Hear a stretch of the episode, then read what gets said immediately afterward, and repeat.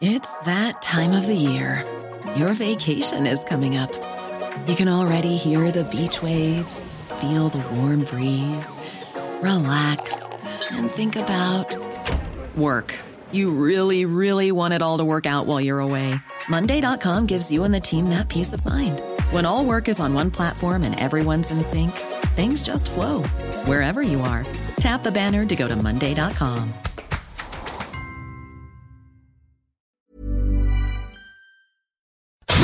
Radio. El dedo en la llaga.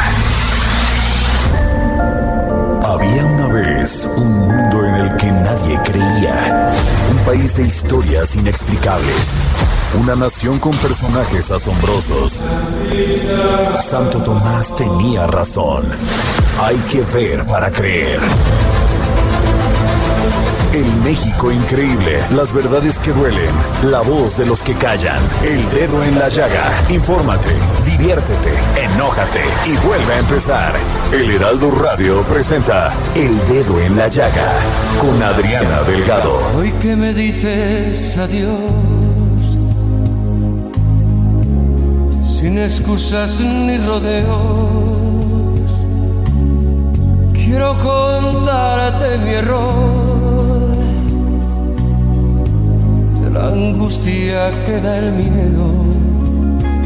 Y así iniciamos este dedo en la llaga de este viernes 17 de noviembre, escuchando al gran Julio Iglesias y esta canción maravillosa, sin excusas ni rodeos. Ayer me dabas tu vida y yo jugaba con ella.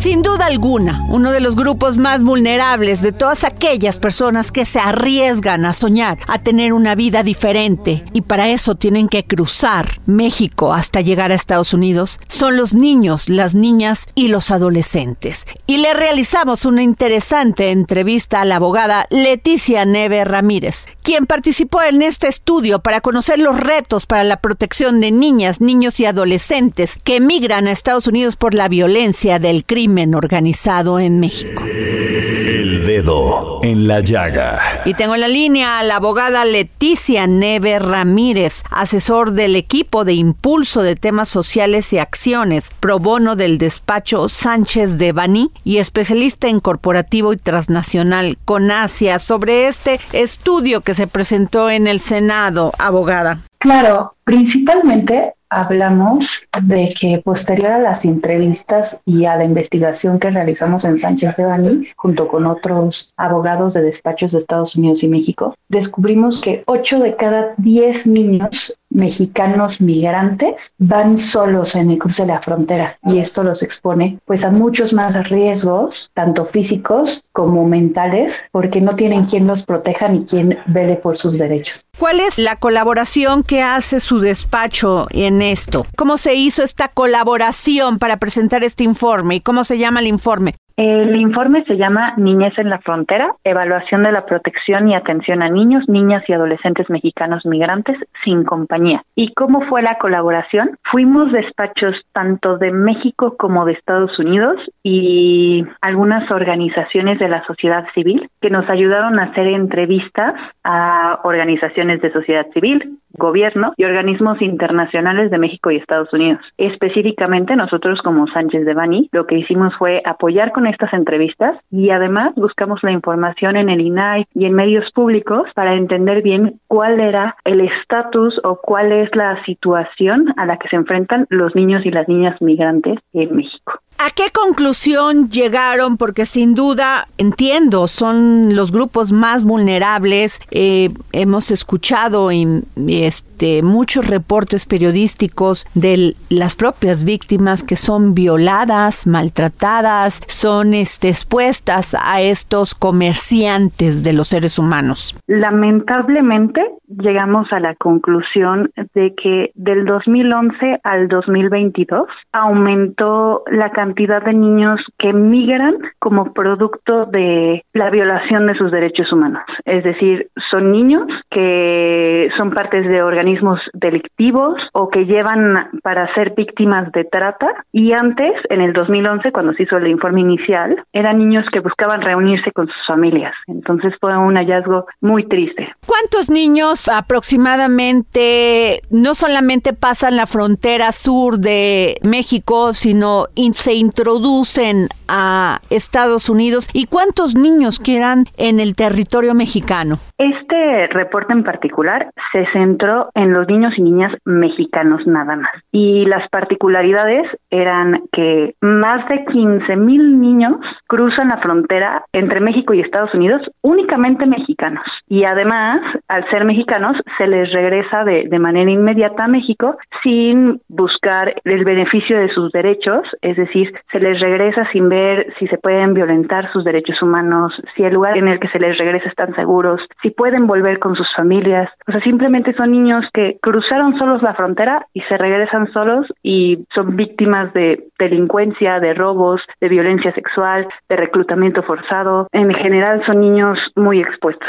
¿Ustedes tienen alguna información de qué trato les da el Instituto Nacional de Migración? Tenemos información en la que vimos que más bien la Secretaría de Relaciones Exteriores trata de tener un informe de cuántos niños cruzan, de cuál es su situación. Sin embargo, no coincide con la información que tienen las procuradurías y creemos que eso es uno de los hallazgos y recomendaciones más importantes, que necesitamos que el trato sea igualitario y que sea conjunto entre las autoridades para que podamos proteger a los niños y sepamos a ciencia cierta cuántos niños están cruzando y en qué situación se encuentra. Ahora, licenciada Leticia Neve, asesor del equipo de impulso de temas sociales y acciones pro bono del despacho Sánchez de Bani, ¿qué pasa con estos niños cuando los deportan o estos niños que no pueden acceder a Estados Unidos? ¿Qué pasa con ellos? ¿Dónde los tienen? ¿A dónde los envían después de detenerlos? Lo que pasa es que, según las entrevistas que vimos tanto los despachos que nos ayudaron como en Sánchez de Bani, los regresan únicamente a los pueblos de la frontera, en donde la delincuencia es muy alta, y estos niños se vuelven una, el término es eh, una niñez que, sigue en movimiento, entonces van a seguir tratando de cruzar y van a regresar, y por este fenómeno en el que los niños van a seguir cruzando Estados Unidos y los deportan, muchas veces los utiliza la delincuencia para mover drogas, para llegar a dar encargos, porque pues al ser niños no son sujetos de meterlos a cárcel, nada más los van a regresar, y eso ha hecho un fenómeno muy extraño y que creemos que no se está atendiendo correctamente. Así es, sin duda un gran tema porque ante esta situación económica, política que pasa y sobre todo de violencia en varios estados, estos niños tienen que emigrar incluso de estado a estado o de país a país. Qué tristeza, licenciada. Es triste que varios de los niños que van hacia Estados Unidos están sufriendo violencia criminal en sus estados y tratando de huir de su situación, solo se encuentran en una situación igual al momento de cruzar o de tratar de cruzar. Y esto ha sido un hallazgo muy triste, pero que nos hace reflexionar de cuál es la situación de los niños para poder tomar acción y para poder recomendar a las autoridades qué hacer. Entre las recomendaciones pusimos que hubiera un solo registro para todos los niños, que se reforzaran a los expertos en migración tanto en Estados Unidos como en México para que pudieran apoyar a estos niños en situaciones vulnerables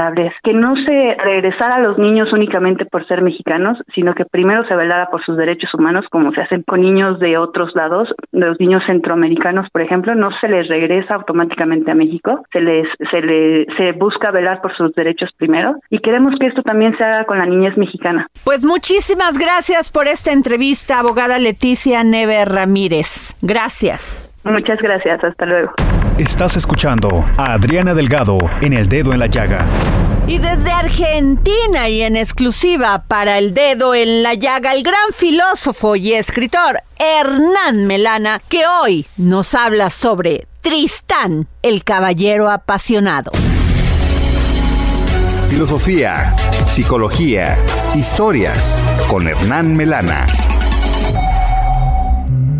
Hola Adriana y oyentes del dedo en la llaga, bienvenidos a otro episodio de Filosofía, Psicología, Historias. Hoy vamos a hablar de Tristán, que es un personaje legendario que aparece en el ciclo artúrico y su historia es conocida principalmente por su relación con Isolda, la mujer a la que amó. Hay varios autores que contaron la historia de Tristán. Uno es Berulle, un autor francés del siglo XII. Gottfried von Strasbourg, un poeta alemán del siglo XIII, escribió una de las más influyentes historias de Tristán. Marie de France, una autora francesa del siglo XII, también incluyó en una obra suya la historia de Tristán. Y finalmente Sir Thomas Malory, en su obra La muerte del rey Arturo, hizo la versión más cercana a nuestra época varios siglos después, en el siglo XV.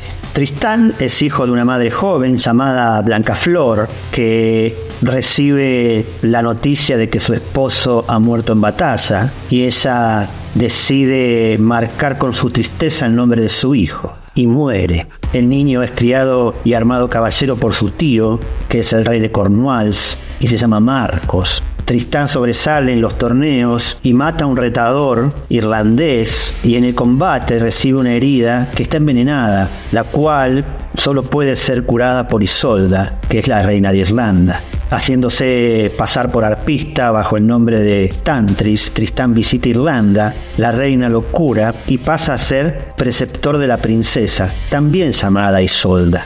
De regreso en Cornwalls, Tristán le habla a Marcos de la belleza y gracia de la joven Isolda, y Marcos lo manda de nuevo a Irlanda para que obtenga para él la mano de la doncella. Isolda no quiere abandonar su hogar, y al descubrir que Tristán es el que mató a su tío, el que había herido a Tristán en aquel combate, el que había sido retador, ella se llena de odio contra él, pero su madre la persuade a que parta a Cornwalls y le da a su sirvienta una poción amorosa para que se la dé a Isolda y a Marcos para que el amor entre ellos despierte. La madre quería sellar así un pacto político, pero por equivocación la sirvienta le da la poción a Isolda y a Tristán, que pronto están uno en brazos del otro. El deshonor aumenta, deciden ocultar su amor, Isolda se casa con Marcos, pero duerme con Tristán, procuran la muerte de la sirvienta porque sabe demasiado. Marcos descubre el engaño, pero no, no quiere vengarse y destierra a su sobrino, pero no lo mata.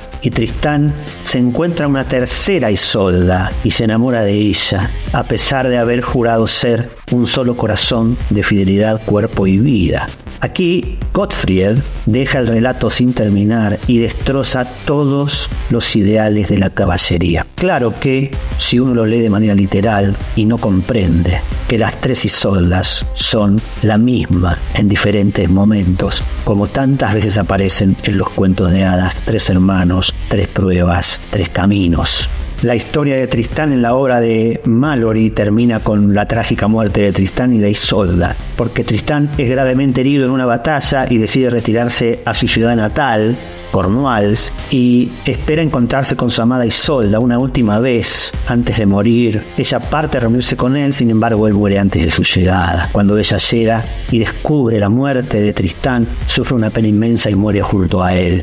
Lo que destaca la historia de Mallory es el tema del amor prohibido y la inevitabilidad de la muerte como resultado de la pasión, que es algo que también tomará Shakespeare y otros autores. Es decir, el amor cortés, el amor en general, conlleva una pizca de sufrimiento.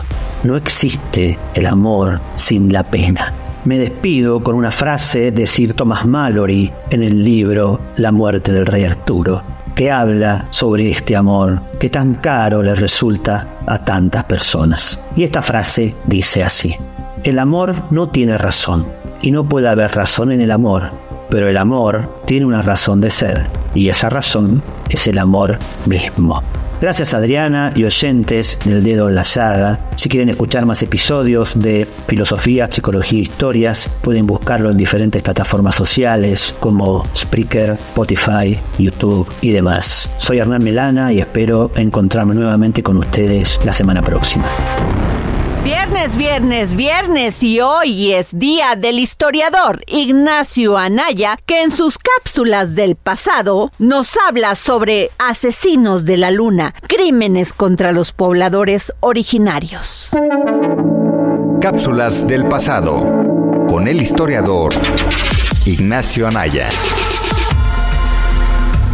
Hola Adriana, hola amigas y amigos del dedo en la llaga y esta es mi cápsula del pasado. Seguramente muchos habrán oído, pues ya habrán visto la película Los asesinos de la luna de flores, la nueva película del aclamado director de cine Martin Scorsese. Esta película, basada en hechos reales, se basa en la trágica serie de eventos conocida como los asesinatos de la nación Osage, también referidos como el reinado del terror.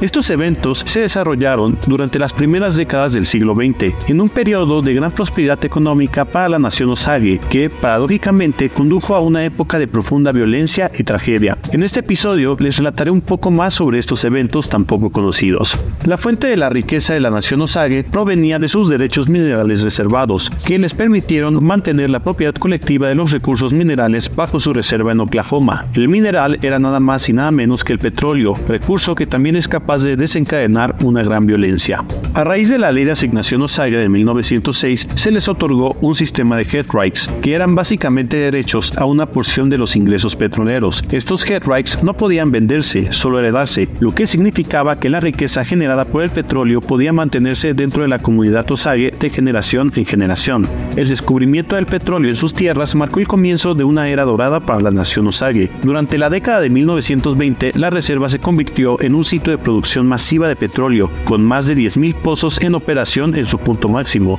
Los Osage se convirtieron en algunas de las personas más ricas per cápita de Estados Unidos, disfrutando de lujos como autos con chofer y grandes mansiones. Pero esta gran riqueza trajo consigo la codicia y la corrupción de aquellos que buscaban explotar la situación. Con la intención de proteger a los Osage, el gobierno de los Estados Unidos implementó un sistema de tutela que designaba a guardianes blancos para administrar los asuntos financieros de los Osage. Sin embargo, esta medida resultó ser una puerta abierta al fraude y el abuso. Los guardianes, motivados por la avaricia, a menudo despojaban a los usuarios de su riqueza a través de engaños y coerción. Esto se vio exacerbado por una serie de asesinatos que tuvieron como objetivo a los miembros de la nación Osage, cometidos para obtener control sobre sus head rights y los beneficios económicos asociados. El caso más notorio fue relatado por David Grant en su libro Killers of the Flower Moon y obra en la que se basa la película. Involucra al hombre de negocios local William Hale y a su sobrino, quienes conspiraron para asesinar a la familia de Molly Bookhart y heredar sus head rights.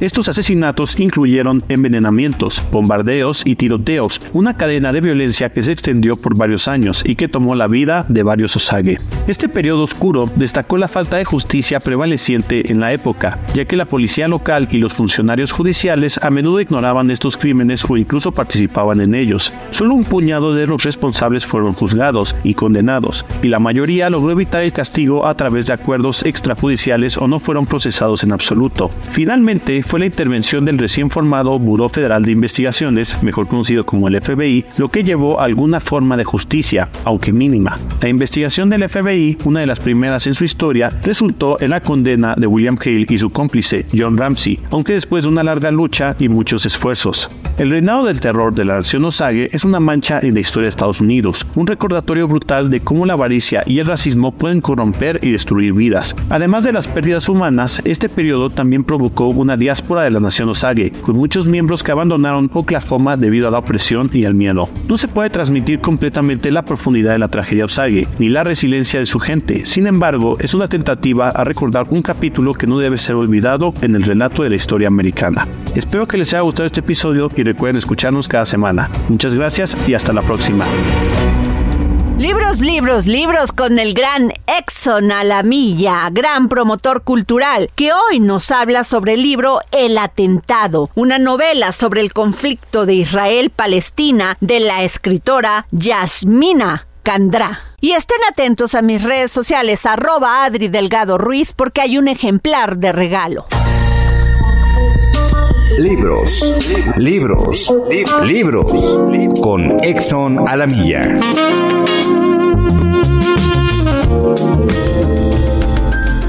Gracias, querida Adriana. Audiencia del dedo en la llaga. Hoy les vengo a recomendar la novela El atentado del escritor Yasmina Cadra, publicada en español por Alianza Editorial. Tel Aviv, hora punta.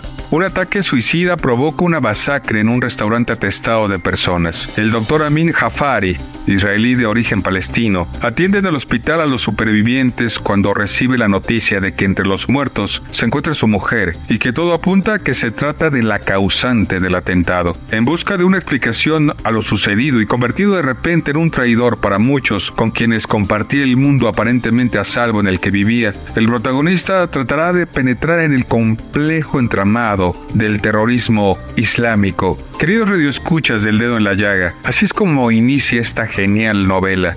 No recuerdo haber oído ninguna explosión, quizá un silbido como el crujido de una tela al desgarrarse, pero tampoco estoy seguro. Estaba pendiente de esa especie de divinidad rodeada de un enjambre de fieles a la que su guardia pretoriana intenta abrir paso hasta su vehículo. Dejen paso, por favor. Por favor, apártense. Los fieles se daban codazos para ver al jeque de cerca y tocar su camis. El venerado anciano se daba la vuelta de cuando en cuando para saludar a un conocido o dar las gracias a un discípulo. De un ascético rostro irradiaba una mirada afilada, como un alfanje. Intenté sin éxito romper el cerco de los cuerpos en trance que me aplastaban. El jeque se metió en su vehículo y agitó una mano tras el cristal brindado, mientras dos guardaespaldas se sentaban cada lado de él, y nada más. Algo desgarró el cielo y fulguró en medio de la calzada como si fuera un rayo. Su onda expansiva me alcanzó de lleno, desarticulando al grupo cuyo frenesí me tenía cautivo. En una fracción de segundos el cielo se vino abajo y la calle, hasta ahora hinchida de fervor, quedó completamente patas arriba. El cuerpo de un hombre o un chico se cruzó ante mí, aturdiendo como un flash oscuro. ¿Qué está pasando? Una avalancha de polvo y fuego me succiona bruscamente y me catapulta entre mil proyectiles. Tengo la vaga sensación de estar deshilachándome, disolviéndome en la onda de choque. Querido Radio Escuchas del Dedo en la Llaga, un ejemplar del atentado para la primer persona que escriba a Adri Delgado Ruiz. Muchas gracias, Adriana. Nos saludamos en la próxima y por favor, cuídense mucho. Y queridos radioescuchas, ¿ustedes saben cuáles son los cuidados que debe tener una transmisión estándar? Sin duda alguna, escuchen a Beatriz Jiménez en su sección Ingeniería Rosa, porque ella nos los aclara. Adri, qué gusto saludarte. ¿Se han preguntado cómo cuidar su transmisión estándar? Te saluda Beatriz Jiménez, de Ingeniería Rosa. Arranquemos con el Consejo Rosa. Daremos inicio con las diferencias entre la transmisión estándar y la transmisión automática. Hablemos físicamente cómo lo podemos detectar. Si tu auto tiene tres pedales, obviamente es una transmisión estándar, ya que va a constar del embrague, freno y acelerador. Y si es de dos pedales, será automática, porque solamente tendrá tu freno y tu acelerador. Hablemos de nuestra transmisión estándar. Esta trae y contiene un mecanismo simple, duradero y fácil de reparar, ya que consiste en engranes que actúan a distintas velocidades sobre los ejes. Sin embargo, conducir este tipo de vehículo requiere de cierta coordinación, ya que si pisas el embrague muy despacio y cambias de marcha de manera anticipada, puedes causar que se desgaste de forma rápida. Y justo es lo que queremos evitar. Para eso son los consejos rosas. Anota, es algo muy importante para tu transmisión estándar. Cambios de velocidad deben de ser suaves. Tus cambios deben de ser siempre suaves. El pedal del embrague siempre por favor hasta el fondo, o bien conocido como clutch. El clutch siempre pisarlo hasta el fondo. No dejes el pie sobre el embrague después de realizar el cambio. Por favor, no dejes el cambio con el auto apagado. ¿A cuántos les ha sucedido que al encender el coche y dejaron en segunda, se les va hacia adelante? Si no hay coches, no pasa del susto, pero si hay coche frente, pues seguro siniestro. Un dato también muy importante que no puedes dejar pasar son tus mantenimientos. Estos deben de ser periódicamente y correctamente y con refacciones o repuestos originales. Es muy importante. Y estos se deben de realizar cada 80 mil, máximo 100 mil, ¿ok? No dejes pasar más. No dejes a que el ruido te haga ya suponer que tu transmisión tiene un daño. Aquí es donde cambiarán tu aceite, le darán eh, mantenimiento a unas ligas, pastas, dependiendo del auto. ¿Qué síntomas vas a tener si tu transmisión ya está iniciando con algún daño o de plano ya se daño? Primeramente va a ser el ruido por engranes desgastados. Va a haber un ruido peculiar en tu transmisión. Las velocidades de la palanca no entrarán como siempre, entrarán forzadas. Ahí ya es un síntoma. El color, si tú lo llevas a revisar tus puntos básicos porque vas a salir a carretera y el color de tu transmisión te lo están reportando que es extraño o no es el adecuado, ahí ya tienes una señal que puedes tener un problema en tu transmisión. Y lo principal es en tus mantenimientos acudir a centros seguros, honestos, donde te puedan asesorar. Aquí en Ingeniería Rosa te esperamos. Y así es como podemos cuidar nuestra transmisión estándar. ¿Qué te parece, querida Adriana? Es el consejo rosa de esta semana. Que tengan excelente tarde. Y nos vamos a un corte y regresamos para seguir poniendo el dedo en la llaga en la cultura. Soy Adriana Delgado. Síganme en arroba. Hey, I'm Ryan Reynolds. At Mint Mobile, we like to do the opposite of what Big Wireless does. They charge you a lot, we charge you a little. So naturally, when they announced they'd be raising their prices due to inflation, we decided to deflate our prices due to not hating you. That's right. We're cutting the price of Mint Unlimited from $30 a month to just $15 a month. Give it a try at mintmobile.com slash switch. $45 upfront for three months plus taxes and fees. Promo for new customers for limited time. Unlimited more than 40 gigabytes per month. Slows. Full terms at mintmobile.com. Adri Delgado Ruiz. Sigue a Adriana Delgado en su cuenta de Twitter. Arroba Adri Delgado Ruiz. Además, te invitamos a enviar tus opiniones y comentarios en texto o por mensaje de audio a través de WhatsApp al 55 2544 3334. Y si quieres escuchar El Dedo en la Llaga de El Heraldo Radio, en cualquier momento y donde quiera que te encuentres, descarga el podcast disponible en Spotify y iTunes.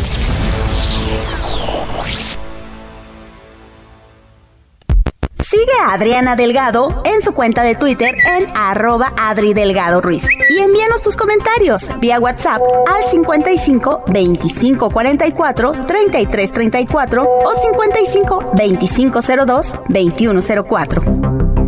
Adriana Delgado entrevista en exclusiva al productor y empresario Sergio Mayer Bretón.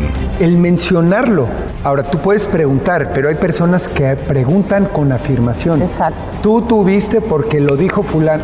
Dices, espérame, eso es muy delicado. Y yo siempre he afrontado las cosas. Yo estoy presentando mi libro dentro de unos días. El 25 de noviembre lo presento en la FIL de Guadalajara. Infierno y el éxito. Entre el infierno. Entre el infierno y el éxito. ¿Cuál es el infierno, Sergio? Justo de lo que estamos hablando. Yo he pasado, para lograr el éxito, yo he pasado por una serie de descalificaciones, señalamientos, me han acusado de todo. Y en este país, las personas que tenemos éxito, y lo digo porque de repente dicen, ay, qué soberbio tú, hay que decir las cosas como son. Las personas que tenemos éxito nos descalifican, nos desacreditan, nos señalan, porque a la gente no le gusta, no le gusta que tengas éxito, no le gusta que tengas una familia, no le gusta que seas positivo, no le gusta que tus críticas no me hagan daño. Entonces, esa es la realidad. Jueves, 10.30 de la noche, El Dedo en la Llaga, Heraldo Televisión. Y regresamos del corte. Y no se olvide seguirme en arroba Adri Delgado Ruiz. Y nos vamos a esta maravillosa entrevista que le realicé a la escritora Beatriz Rivas y su nuevo libro, Voces en la Sombra. Dedo en la llaga. Y me da muchísimo gusto que me haya recibido la llamada porque soy su fan. Sí, les estoy hablando de Beatriz Rivas, gran escritora. Y este nuevo libro, este nuevo bebé, Voces en la Sombra, mi querida Beatriz. Soy tu fan yo también, así es que ya, ya estamos en igualdad de circunstancias. Oye, qué buena novela, qué buena historias cruzadas, esta de Juliet y también de Anne. ¿Qué tal? Efectivamente son, son dos historias de dos mujeres que estuvieron realmente ellas sí detrás de dos grandes hombres. Juliette Rouet fue la amante durante 50 años. Imagínate lo que aguantó. 50 años de Víctor Hugo, por eso dije un gran hombre, fue un gran escritor. Y por otro lado está Panjot, que fue amante de François Mitterrand, el, este hombre socialista que fue presidente de Francia durante 14 años, el presidente que ha estado más tiempo en el poder. Y me enteré de estas historias y dije, no, o sea, por más que ya no quería volver a tener este protagonista, según yo, mujeres, por lo menos en mi siguiente novela no me pude resistir porque fui pues poco a poco investigando, investigando y dije, no, tengo que contar de esto. Son historias realmente maravillosas, muy, muy pasionales eh, estas relaciones entre estos cuatro personajes. Bueno, realmente son seis personajes ahora que lo pienso, porque también aparecen en la novela veladas, pero ahí están la esposa Adele, la esposa de, de Víctor Hugo, y Daniel, Daniel Mitterrand, que fue esposa del presidente y fue, pues, ahora sí, ella sí fue la primera dama. Anne se quedó, como dice mi novela, pues en la sombra. Y hablar de Víctor Hugo es hablar de todo, no solo solamente del gran escritor, sino también de ese personaje, porque todos los personajes como seres humanos tenemos sombras y también luz. Y Víctor Hugo era muy especial, era un gran contador, ponía todos sus gastos, entre ellos eh, era muy ordenado, muy disciplinado, también ponía cuánto pues les daba a aquellas personas que le ofrecían su amor. Y, además tuvo novias, por no decir otra palabra, muchas, y siempre, por lo menos todas sus biografías, lo marcan como un gran infiel. Sí, es impresionante. Tenía a su esposa de él y después a su amante durante 50 años, pero además, perdón, pero se acostaba con quien quería a la hora que quería de todas las clases sociales y tenía efectivamente una libreta donde apuntaba en latín y en español para que no lo cacharan, con quién se había acostado, qué había hecho con ella, si le había pagado o no y cuánto. O sea, es una cosa, pero por otro lado, pues eh, es un hombre que yo, bueno, obviamente sabía que era que, que había sido un gran escritor, pero yo no sabía todo lo que había hecho también, su lucha por los derechos humanos, su compromiso por Francia. De hecho, tuvo que salir del país y vivió en el exilio 19 años. Amante de la vida, le encantaba la buena comida, el buen vino, le encantaba caminar, le gustaba mucho la arquitectura. España le encantaba. Claro, es que él vivió de jovencito, con su papá vivió creo que un año, un, par de años en España. Por eso justo lo que ponía en la libreta secreta de sus mujeres lo hacía en español. Para que no un español medio chafa, ¿eh? Un español medio chafa, porque yo cuando puse en la novela lo que ponía, me dijeron mis editores, oye, pues esto está mal escrito. Les dije, pues sí, pero así lo escribió él. Para que no se dieran cuenta porque no sabían español, entonces así las... Efectivamente, así, así las escondí en su lista, ¿no? Para que nadie lo cachara. Y si es un personaje de veras, o sea, yo cuando me enteré de esta relación en 50 años dije, ¿cómo lo pudo aguantar Juliet? Lo sigo pensando, pero por otro lado, ahora que lo conozco más, digo, pues también con razón se enamoró de él. O sea, sí era un gran hombre. Cuando cumple 80 años le hacen una gran celebración en, en París, pero ser una, es una celebración en que se asoma el, por el balcón de su casa de una calle que antes no se llamaba así y justo en su honor le ponen Avenida Víctor Hugo y desfila la gente para verlo y felicitarlo durante todo el día. Imagínate cómo lo querían. Y el entierro también es impresionante si pueden buscar en Google las fotos del entierro. O sea, realmente era, era un hombre muy, muy querido en Francia. Ahora, cuéntame por qué unes estas dos historias, la de Anne Ponjot y de Juliette eh, Drouet. Fíjate que me fui un viaje a París y dos días después fui a una, a una librería a comprarme libros que me encanta obviamente leer y un libro que estaba ahí en la mesa de novedades llamó mi atención, se llamaba El último secreto y sin saber de qué se trataba lo compré y cuando lo leí en ya en México precisamente hablaba de, de, la vida secreta de, de Mitterrand. Entonces de pronto dije, a ver, en el mismo viaje con tres o dos días de diferencia, me encuentro dos historias de dos amantes, de hombres grandiosos, que no, pues ahora sí que tengo que escribir sobre esto. Entonces decidí unirlas, porque yo ya había escrito un libro con dos historias también que, hay 200 años, 1730 y 1930, de dos parejas, Voltaire y Madame du Châtelet, y Gerda Taro y Robert Capa. Entonces no quería caer en lo mismo. Que cómo le hago para que sea diferente a mi otra novela. Entonces decidí que a partir de la mirada de Anne, en 1960, 65, que es cuando comienza la historia, digamos, de ella con el presidente. A partir de su mirada, ella nos va contando, digamos, la historia de Juliette. ¿Por qué? Porque va al museo, esto obviamente ya es ficción, esta parte de que ella va al museo, investiga su vida y entonces se obsesiona con la historia. ¿Por qué? Porque ella está viviendo la misma historia. Ella también es la amante. En ese momento, François Mitterrand todavía no es presidente, pero ya es, creo que diputado o ministro, no me acuerdo. Entonces se obsesiona con la vida de Juliette. ¿Por qué? Porque está haciendo muchas preguntas que no se puede contestar y se las contesta a partir de la historia de Víctor Hugo y su amante. ¡Wow! ¡Qué historia! Cómo, y qué coincidencia, Beatriz. O sea, y hablar de dos mujeres pues que amaron pero que también sufrieron a estos dos hombres impresionantes, uno político y el otro escritor. Fíjate que lo chistoso es que Víctor Hugo quería ser político y fue escritor y Mitterrand quería ser escritor y llegó a ser político. Y sí, efectivamente, estas dos mujeres pues sí sufrieron mucho. Víctor Hugo era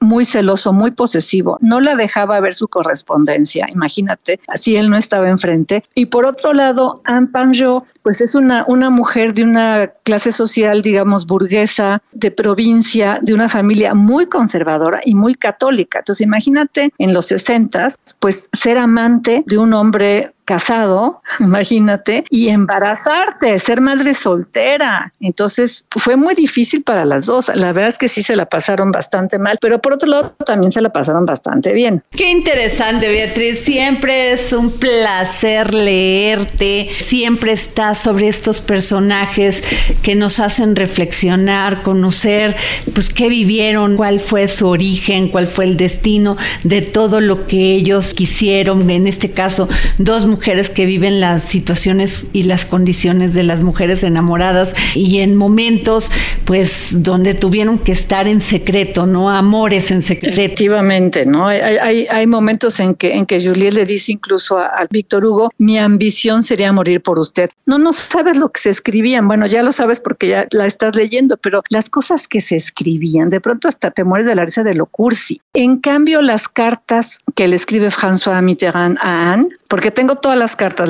las, de Víctor Hugo a Juliet, de Juliet a Víctor Hugo, los diarios de Víctor Hugo, el diario de Juliet, el diario que le escribe eh, a, a Anne son de, una, bueno, yo me hubiera también enamorado, yo hubiera caído redondita, o sea, yo ya, ya me confieso un horror porque me hubiera enamorado segurísimo de los dos. Y tus libros, Beatriz, ya los puede uno conseguir también en audiolibros, porque hay muchas personas que no pueden leer, pero van escuchando en su coche y se acercan al escritor, lo viven. Sí, sí, casi, casi todos. Ahorita casi todos. Ahorita no me acuerdo cuáles, creo que te, hay dos que no, pero el resto de mis novelas todas están en audiolibro. Muchas gracias, Beatriz Rivas, gran escritora, eres un orgullo para México. Gracias por tomarnos la llamada y en este nuevo libro no se lo pierdan, Voces en la sombra.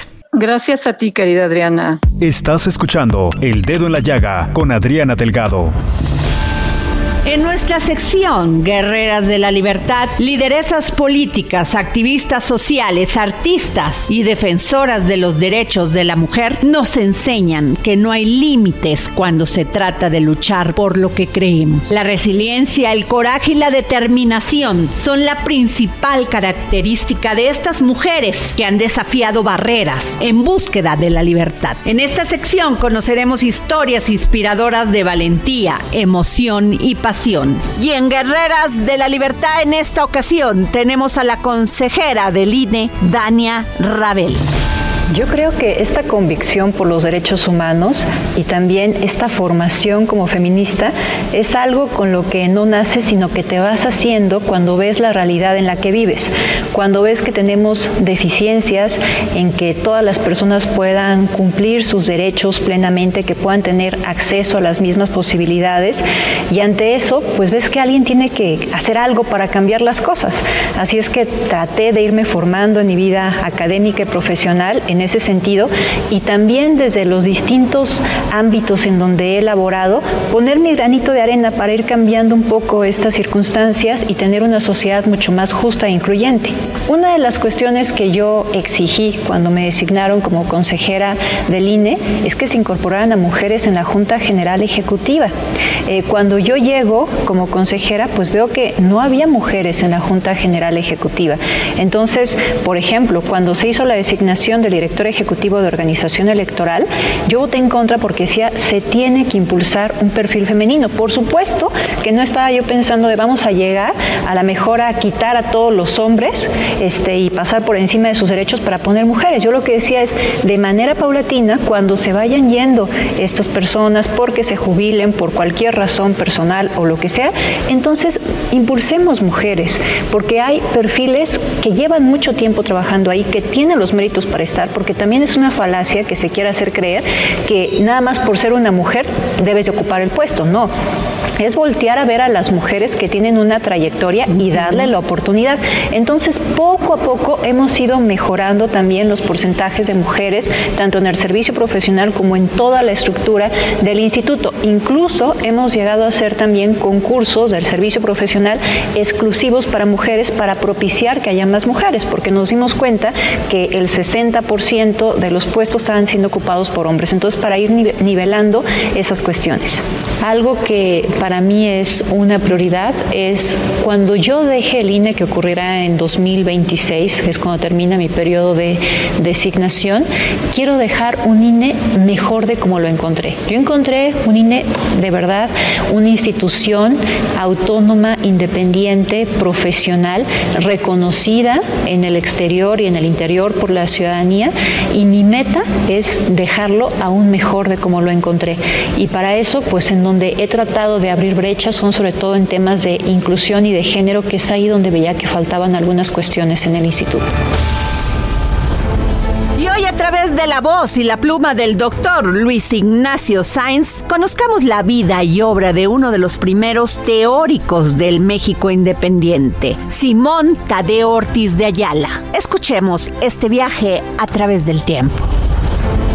Corresponde ahora echar un vistazo a uno de los eh, personajes eh, menos conocidos de la última fase de la, de la colonia, de la Nueva España, y de los principios de la vida independiente de México, que es Simón Tadeo Ortiz de Ayala, un personaje realmente extraordinario, uno de los grandes pensadores de nuestro país, y el primero quien va a hacer realmente trabajos de economía y de estadística de primerísimo nivel, muy asociados a los temas de colonización, que en aquella época eran fundamentales porque no teníamos obviamente control de tan vasto territorio. Simón Tadeo Ortiz de Ayala nació en Mascota, Jalisco, un 18 de octubre de 1788. Estudió latín y filosofía en la Ciudad de México y en 1808 se trasladó a Europa, donde permanecería un par de años haciendo estudios de economía, especialmente dirigidos a la estadística y la demografía. Desde 1810 asumió la causa insurgente. Fue emisario diplomático de José María Morelos y de Ignacio Rayón. Y desde 1813 hacia Sudamérica, intentando en las posesiones españolas, las todavía posesiones españolas, buscar simpatías de los movimientos insurgentes. Fue un viajero terrible porque perdió documentos, fue perseguido, no fue reconocido por muchos de los, de los emisarios de los, de los poderes constituidos en América del Sur, lo cual dificultó mucho sus tareas. Sin embargo, él no se arredró y a pesar del fusilamiento de Morelos, el movimiento de emancipación que había perdido brújula e intensidad no le, no le bastó para frenarlo y va a renovar todas sus cartas credenciales para seguir pugnando por una anfictionía, digamos, bolivariana, para en esa articulación y en esa integración hacerse fuertes frente al imperio español. Tadeo Ortiz decide pues regresar a Sudamérica en cumplimiento de esta misión. Pasó por Venezuela, por Colombia, por Perú, por Ecuador, por Chile y finalmente por Argentina. En todos estos lugares desarrolló sus labores de investigación, tomó nota de los recursos naturales, de la población, población, la extensión de los países y la situación política y social. Resultó, sin duda, un alma gemela del barón de Humboldt y de Marvin Wheat Cincinnatus, quienes en sus afanes científicos por conocer la naturaleza primero para después sacarle provecho con racionalidad.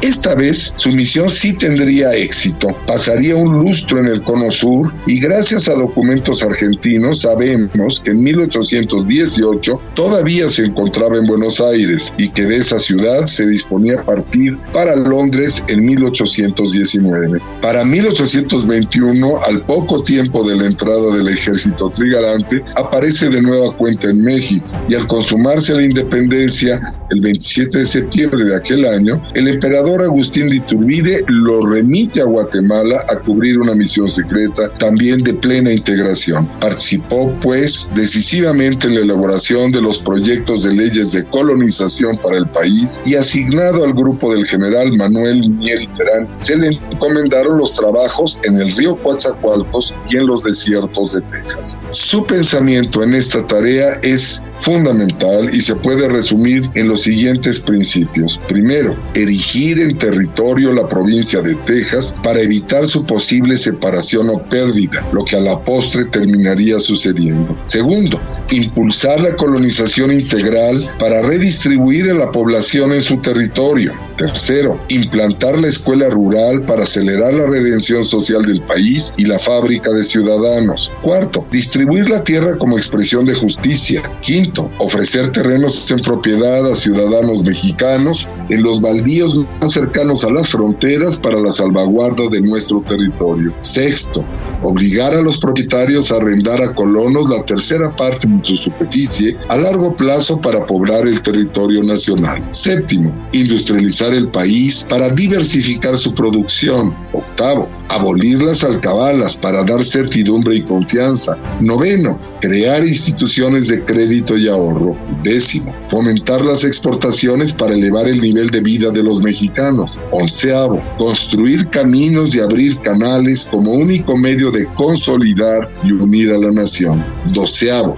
declarar libre y gratuita la enseñanza para dignificar a todos los mexicanos treceavo y último, prevenirnos para contener el expansionismo de los norteamericanos y de los rusos. Recuérdense que los propios rusos tenían la mirada puesta en la península de, de Baja California, al igual que los estadounidenses, y que finalmente, gracias a personajes como Simón Tadeo Ortiz de Ayala, pudimos nosotros proteger y salvaguardar. Finalmente, una vida tan, ah, tan ajetreada tendría su final un 28 de agosto de 1833, cuando viajaba justo a Texas y moriría por el, el famoso cólera morbus en el barco que lo transportaba. Su misión entonces consistía en impulsar un vasto proyecto de colonización. No lo lograría, no lo vería. En 1840, la Cámara de Diputados mandó imprimir post-mortem sus exposiciones dirigidas al Supremo gobierno relativas a la seguridad de los límites de esta república. Debo decir, para quien tenga interés, que la Universidad Nacional Autónoma de México tiene en, en tres volúmenes resumida la obra de Simón Tadeo Ortiz de Ayala, que es una joya para entender los avatares complejísimos del México de aquel entonces. Hasta aquí esta reflexión sobre este grandísimo prócer jalisciense. Gracias.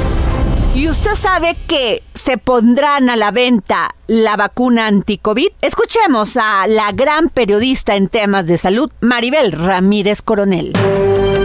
Hola Adri, saludos el auditorio. Pues sí, ahora sí ya hay señales claras de que los refuerzos de la vacuna para COVID, para prevenir y protegernos de COVID, puedan estar este mismo año a la venta en México. Es una buena noticia porque hay gran expectativa de que uno, si quiere ponerse la vacuna, no tenga que ir a Estados Unidos y pueda aplicársela aquí. Claro, va a tener un precio no accesible. Finalmente se habla de que puede estar en 2.000, entre 2.000 y 3.000 pesos. Las inmunizaciones no es barata, claro, no todo la van a poder pagar, pero pues quien lo pueda hacer, pues va a hacer el esfuerzo, ¿verdad? Finalmente son vacunas actualizadas, avaladas por la Organización Mundial de la Salud, que han demostrado con todos los estudios que sí protegen contra las últimas variantes de este virus, que protegen contra el SARS-CoV-2, a diferencia de las otras vacunas no avaladas por la Organización Mundial de la Salud, como son la rusa Sputnik y la cubana Abdalá. Esas dos son las que está adquiriendo el gobierno, son las que está aplicando en el sector público a partir de esta semana. Y bueno, pues no es que sean malas, hay médicos infectólogos que sí las apoyan, que las respaldan, que dicen que finalmente sí son vacunas y pues de algo a nada sí son una opción. Ahí el problema es que son básicas, es decir, están hechas en base al virus original, al virus ancestral que le llaman, que fue el que apareció por primera vez en China, en Wuhan, China. Realmente sí son para ese virus, pero no son las actualizadas para las últimas cepas, pero son una opción finalmente. El punto es que pues las que verdaderamente sí está más comprobado que van a proteger contra las últimas variantes son las vacunas de Pfizer y de Moderna y ya pronto estarán en México. Los propios comisionados autoridades de COFEPRIS dicen que hay todo para que este mismo año se autoricen y ya dependerá de las farmacéuticas que las coloquen a la distribución en todo el territorio nacional y empiecen a estar a la venta. Claro, eso ya tendría que ser porque finalmente los reguladores sanitarios más exigentes del mundo pues ya las avalaron, ya las aprobaron y ya se están aplicando en muchas partes en Europa, en Estados Unidos, en Canadá, en Australia, en Japón. Falta que en México lleguen y pues va a ser eh, el primer país latinoamericano que las tendría a la venta. Es una buena noticia. Lo malo, ahora aquí la mala noticia es que desgraciadamente con la opción a la venta se abre aún más esa brecha de desigualdad que define mexicanos de primera o de segunda en función de cómo puedan atender su salud y esa es una desgracia que no hemos resuelto y que al contrario pues está ampliando porque también implica gasto de bolsillo que no debería de ser, que las familias gasten en atención a su salud, sobre todo las que menos recursos tienen. Pero bueno, pues por lo pronto es una buena noticia que ya tengamos refuerzos de COVID pronto en México. Muchas gracias, Adri. ¿Cómo cambian las cosas cuando te pasan la cuenta? Y como siempre, agradezco que nos escuchen, pero sobre todo que nos permitan entrar en su corazón. Tenga usted un gran fin de semana con sus seres queridos. Nos escuchamos el próximo lunes. Yo solo disimulaba porque El Heraldo Radio presentó El Dedo en la Llaga con Adriana Delgado.